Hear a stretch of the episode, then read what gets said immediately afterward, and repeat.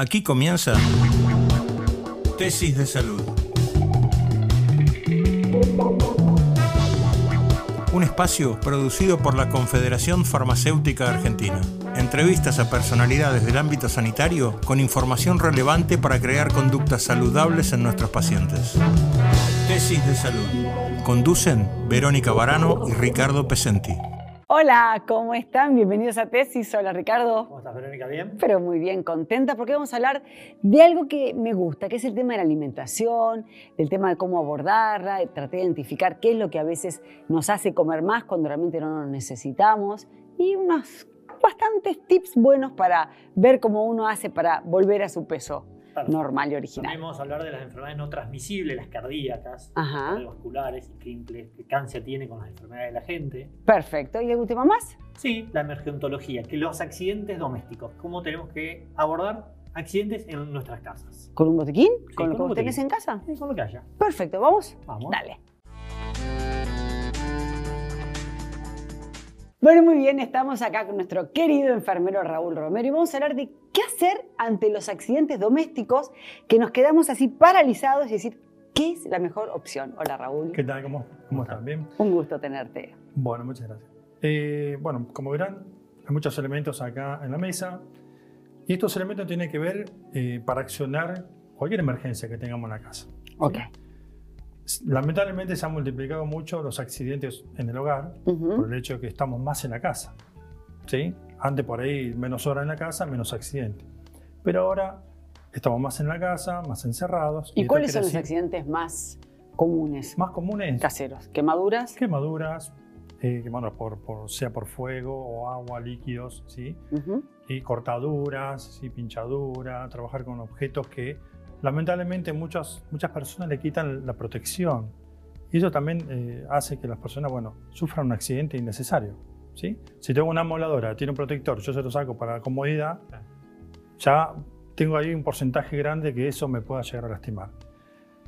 Eh, bueno, para lo que sean las quemaduras, lo más importante en, la- en la- en el accionar nuestro, o sea, esto lo puede hacer cualquier persona en la casa, no hace falta ser un profesional, ¿sí?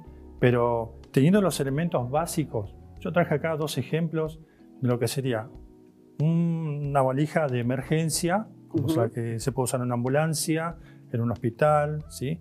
O algún centro asistencial, y algo que tiene que ver con el hogar. Un botiquín ¿sí? casero. Un botiquín botiquín casero. A ver, estoy en la cocina, me quemé con agua caliente. ¿Qué hago? Bien, lo primero que voy a hacer es refrescar eso. Agua fría. Agua fría. Abajo de la canilla. Abajo de la canilla, ¿sí? Acá no hay que poner nada raro. Ningún no hay que trapo, poner frío, nada. Nada. Simplemente dejar cambiar la temperatura de la No, canilla bajar la temperatura de la piel rápidamente. rápidamente, ¿sí? Eso ¿Manteca? ¿Es mentira eso? es mentira. Ok. La Aceite manteca mentira también. también, Bueno, ¿sí? O cualquier otra mezcla rara que Nada. no. nada. Agua. Nada de eso. Solamente agua y que fluya. ¿Sí? Agua corriente. Si vemos que eh, se forman ampollas, ¿no? que suele pasar, lo que vamos a hacer es enseguida trasladarnos a algún centro para que nos asistan. Ok. O sea, no, no ponernos en la valentía Y de poner es esa pomada que se vende en la farmacia y que hay que tenerla, ¿qué hacemos? ¿Si la ponemos o no la ponemos? Yo recomendaría que no. Que no. Yo, para mí, la piel está dañada, dañada, hay que consultar. Perfecto. exacto. Es lo más importante. Ante la quemadura, que es lo más frágil que hay para que se infecte. Ah. ¿sí? La Ok. quem- las quemaduras se infectan enseguida. Muy ¿sí? bien. Bien, para poder tratar todo, todas estas cosas de, de- de quemaduras, de, ¿cómo es? de cortes, ¿sí? todas estas cosas tenemos un botiquín. Yo traje esto que es hogareño, algo simple, que es un tupper. ¿Por qué Sí. un tupper y transparente? Porque esto no permite ver qué tenemos adentro. ¿sí? Muchos dicen, no, tengo una caja de zapatos, pero puedo tener dos o tres cajas yo de zapatos. tengo caja de zapatos. Mira, yo bueno. tengo, lo tengo en caja de zapatos. Bueno, la idea es de la transparencia justamente eso, Muy de poder bien. Visualizar.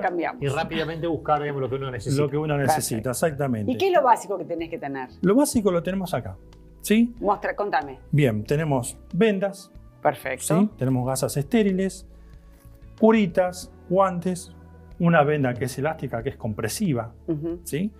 Y tenemos, bueno, de yodo, agua oxigenada, alcohol, que esto ya es más común, Ah, que ya lo- es habitual en nuestra vida. Una tijera, que lo importante de la tijera es la punta, ¿sí? Tiene que ser punta roma se llama, ¿sí? Que es ¿sí? en forma redondeada, redondeada, perdón. Porque cualquier otra tijera que tenga punta va a ser por ahí en la desesperación o como es lo rápido que uno quiere actuar, que causemos más dolor, sí, o nos lastimemos o lastimemos a otra persona. Muy bien. El algodón que solamente se va a usar en caso de hemorragias, ¿sí? Si tenemos una hemorragia nasal, ¿sí? Muchos dicen, no, yo lo, aprieto en la nariz, lo tiro para atrás. No. ¿Sí? Una hemorragia nasal. Bueno, ¿qué pasa? Por ejemplo, tengo hemorragia nasal, ¿qué hago?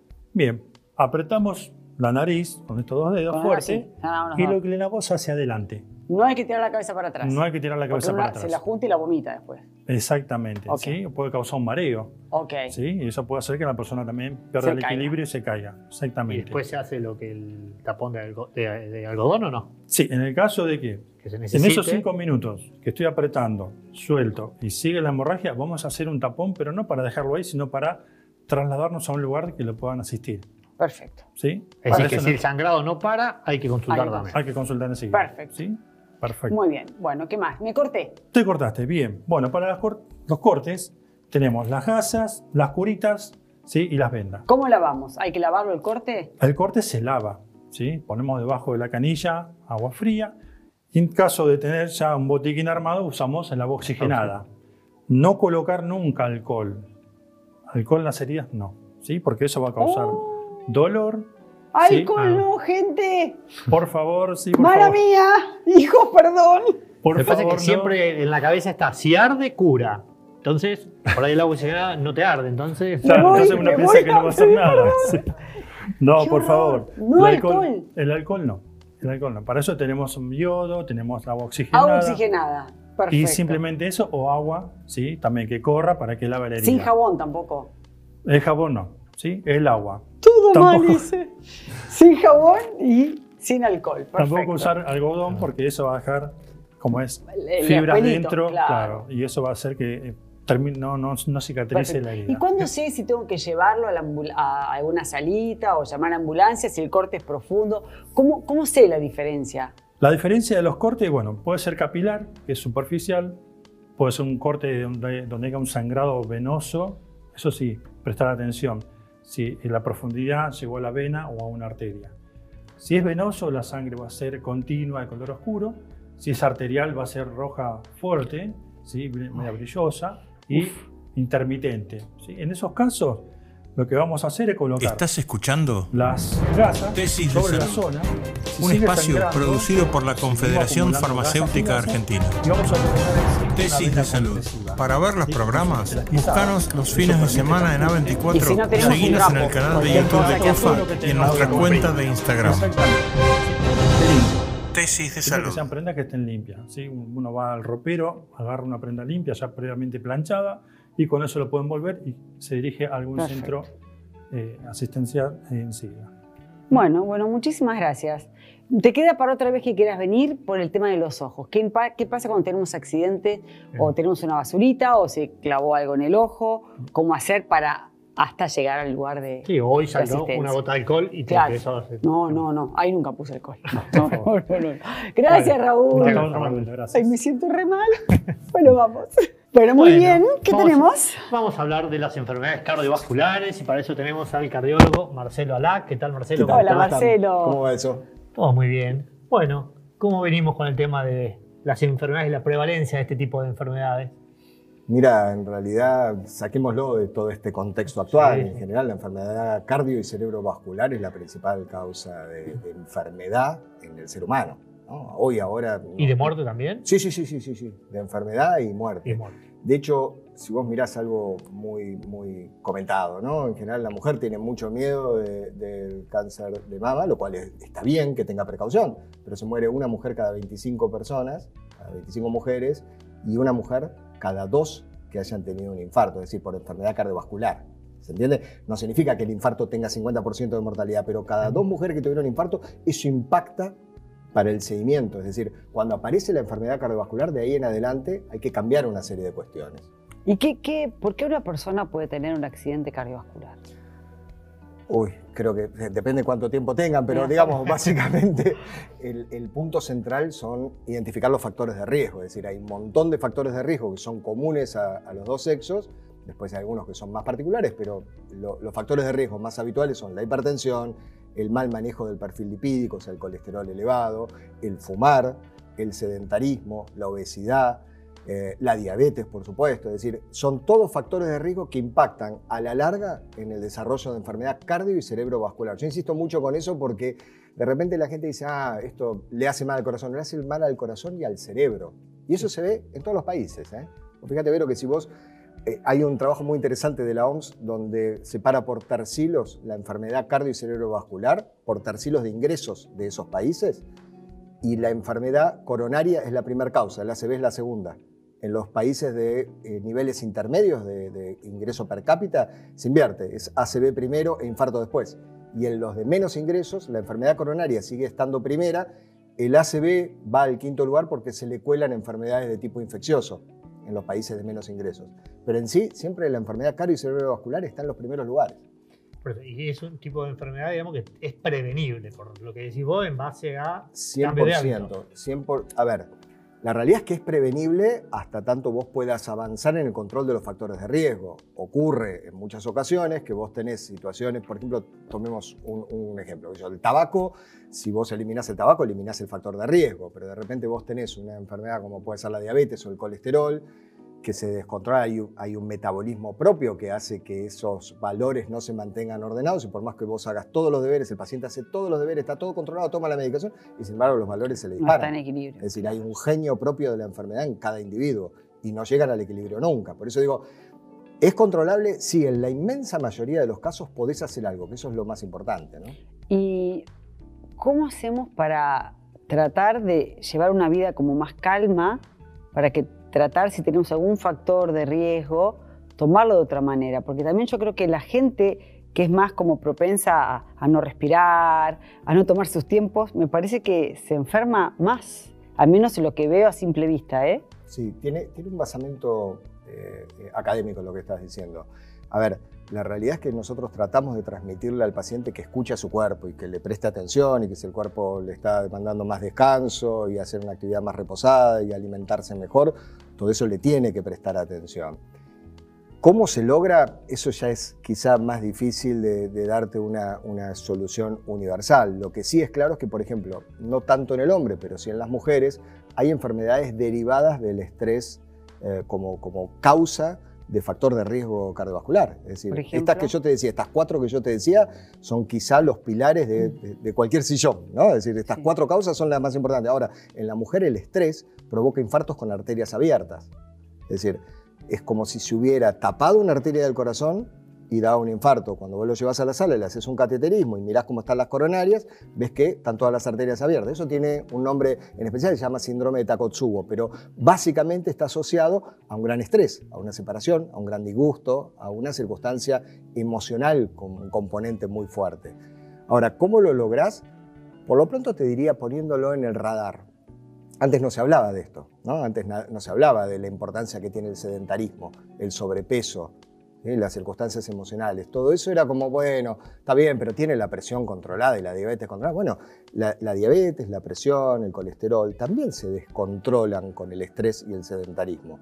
En muchas ocasiones lo primero que vos haces con el paciente cuando tiene alguno de estos factores de riesgo es decirle, bueno, vamos a controlar, nosotros siempre decimos una BCD, ¿no? Y la D y la E es dieta y ejercicio. Empecemos por ahí, empecemos, alteremos el alfabeto y empecemos por dieta y ejercicio.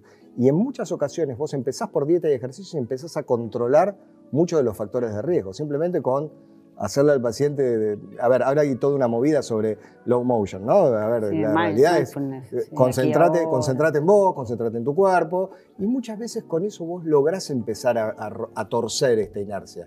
Porque no, no todo lo hace la medicación. La medicación, por supuesto, tenemos un montón de expectativas y cada vez hay cosas más nuevas, ni que hablar, eso no cabe duda, no cabe ninguna duda, pero yo diría, no está bueno dejarlo eh, eh, huérfana de la otra parte, ¿no? Claro, sí. Obviamente siempre empezar por el cambio de hábitos sí. saludable y si ahí después no responde, bueno, seguirá algún tratamiento. Claro, claro, exactamente. ¿Y esto qué le pasa generalmente a las mujeres que contaste? ¿Qué es, ¿Cuál es el trastorno fisiológico que ocurre, digamos? ¿Por qué ocurre? Lo que termina pasando es que en realidad lo que vos estás viendo, por ejemplo, en un cateterismo es la arteria grande, la arteria más importante, pero específicamente sobre la mujer hay muchas cosas que vamos identificando a medida que pasa el tiempo.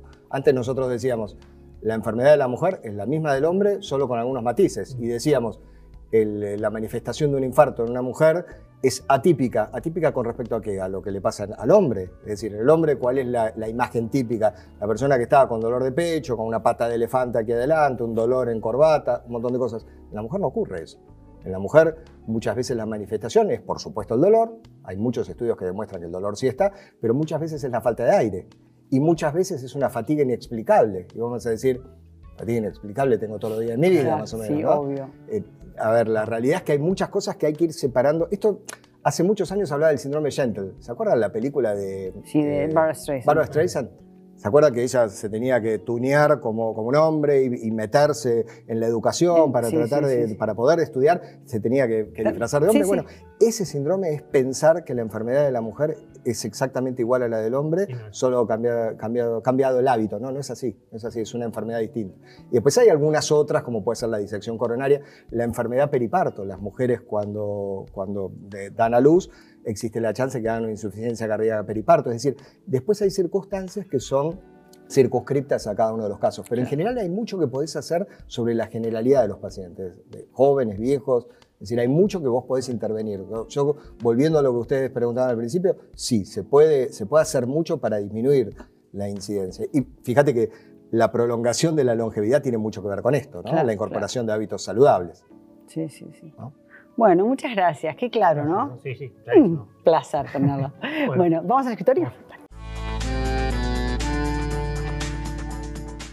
Bueno, Ricardo, entonces, ¿haces dieta o no haces dieta? No, hago hábitos saludables en la alimentación. Ah, ¿sí? muy bien, hábitos saludables. Bueno, a ver, estamos con Andrea Purita. Hola, Andrea. ¿Qué tal? ¿Cómo están? Nuestra licenciada en nutrición. Estábamos hablando de la dieta, la no dieta, el concepto que tiene la gente sobre lo que es una dieta. Sí, yo lo que trato de explicarle a la gente y enseñarle es, primero, la dieta no existe. ¿sí? La dieta como dieta para bajar de peso, hablemos. Entonces, Ajá. cuando una persona quiere bajar de peso, ¿qué dice? Voy a hacer dieta. ¿sí? La palabra dieta significa restricción. Esto es así. Entonces, cuando uno quiere bajar de peso y dice, me pongo a dieta o hago dieta, lo que sucede es que implica un sacrificio, un aburrimiento, me como todo el fin de semana, empiezo el lunes, eso te lo da la dieta. Entonces la propuesta es cambiar esa palabra, sacar esa palabra de la cabeza de la gente y entender que hay que hacer un cambio de hábito. Lo que justamente decía él, o sea, cambiar el hábito significa aprender a comer. Ujú. Suena como, a ver, ¿cómo hago? Es medio difícil. es- Bueno, el tema es que hay que enseñar. Y enseñar no significa imponer, sino explicarle a la gente a cómo se relaciona con el alimento, cómo hace una alimentación más consciente, cómo elige el alimento, qué, a qué estoy comiendo cuando estoy comiendo, cómo hago para cuidar mi salud a través del alimento. Entonces, todo esto hace que uno fluya, porque sale de esta cosa de tengo que hacer esto porque si no, no bajo de Deja de ser restrictivo. No, y además de, de- sí, pero además de eso, en vez de buscar la balanza, buscamos la salud. Entonces la balanza va a venir como consecuencia de eso. Por eso yo digo, no hay nadie que no baje de peso. Si queremos hacer locuras y cosas mágicas, entonces la gente lo hace y después vuelve a engordar. ¿Por qué? Porque no existe tampoco la magia. Yo alimentos no invento, magia no hago, eso es lo que le digo a mis pacientes, pero la realidad es que hay una forma de bajar de peso que sea más real. Esto es lo que yo quiero transmitir. ¿no? Radica básicamente en cambiar los hábitos que teníamos. Si tenemos un sobrepeso ahora, tenemos que cambiar algo en, lo que- en la conducta que teníamos y en lo que ingeríamos que no está siendo bueno. Sí, en primer lugar, y para que sea simple y que puedan arrancar, como le digo yo a la gente, hace así, relájate, bueno, vos mucho sabés de esto, relájate y arranca. Empezar a restar. Restar significa, bueno, si comía, no sé, tres porciones de pizza el fin de semana, come una y media, o come una, o come dos, pero empezar a restar. Y hay remedios naturales que tienen que estar todos los días, pero eso todos los días porque son remedios, es como la pastilla que te da el médico para la ansiedad, bueno, yo la doy con, con alimentos, entonces, ¿qué tienen que estar para qué? Para que esto empiece a generar el, el cambio de hábito. Si vos empezás a hacer esto, te vas a empezar a deshinchar y ahí te vas a incentivar y estimular para decir, bueno, voy a comer un poquito más sano. A ver, ¿cuáles son Por ejemplo, el té de tilo natural, que es la pastilla que yo doy para la ansiedad, lo doy en té, ¿sí? en infusión de tilo natural. Eso se toma una tacita antes del almuerzo, una después del almuerzo, una antes de la cena y una después de la cena. O sea, cuatro tazas en el día. ¿Por qué digo antes y después? Para relajarnos el momento de comer y para que nuestra digestión se haga de mejor manera. Entonces es muy importante el té. Mira, yo le digo a, mi- a la gente, aunque no hagas todo, por, por lo menos el té de tilo, porque eso te va a bajar muchísimo las ganas de comer, la ansiedad y te va a calmar. ¿Con edulcorante lo puedo hacer? Con edulcorante o amargo. Y si te cuesta mucho hacer la tacita, porque yo lo que indico es el natural, de hoja o el de flor. Si estás en la oficina o estás trabajando y no podés, le pones tres saquitos en cada taza, ¿sí? Para que tenga bastante, que sea potente, porque si no el saquito no tiene tanta fuerza como el natural. Tres saquitos, ah, sí, por supuesto. Sí. Por eso es mejor comprar el natural que rinde muchísimo. Ah, ok, la, la dietética. La dietética. Entonces pones un puñadito en tu mano, le agregas en la Sí, taza. En la farmacia también, ¿eh? Ah, no sí, en la farmacia también. Sí, sí, sí, sí. Ah, en la farmacia qué también. Sí, es verdad, es verdad. Es Ah, verdad, la farmacia también. Sí, y ahí hay que tener mucho cuidado, sí, eh, porque no todos los tilos, digamos, tienen la cantidad necesaria, digamos, de, De la, de la hierba. de De la la, de hierba la- real. sí. claro. Los tilos que hay acá en La Plata, por ejemplo, de una ciudad que está llena de tilos, no tienen nada, por ejemplo.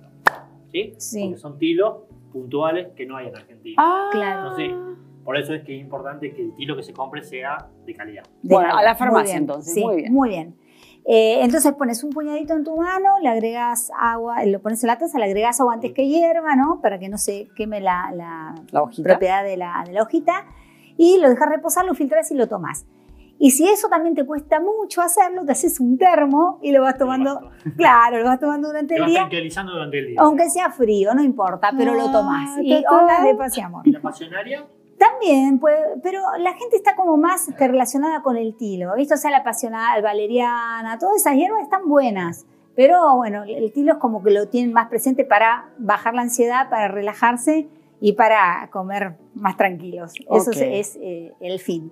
Después tener gelatina dietética en la heladera, un pote gigante, como le digo a la señora, prepárese un pote gigante, no como eh, postre, porque la gente que hacía dieta, ya conmigo no, pero la que hacía dieta, en realidad se la pasaba comiendo gelatina como postre. Entonces, a veces están cansadas de la gelatina. Yo les digo, no como postre, sino como un remedio. Lo tenés en la heladera y, por ejemplo, te ataca la ansiedad de decir, quiero comer un pedazo de torta.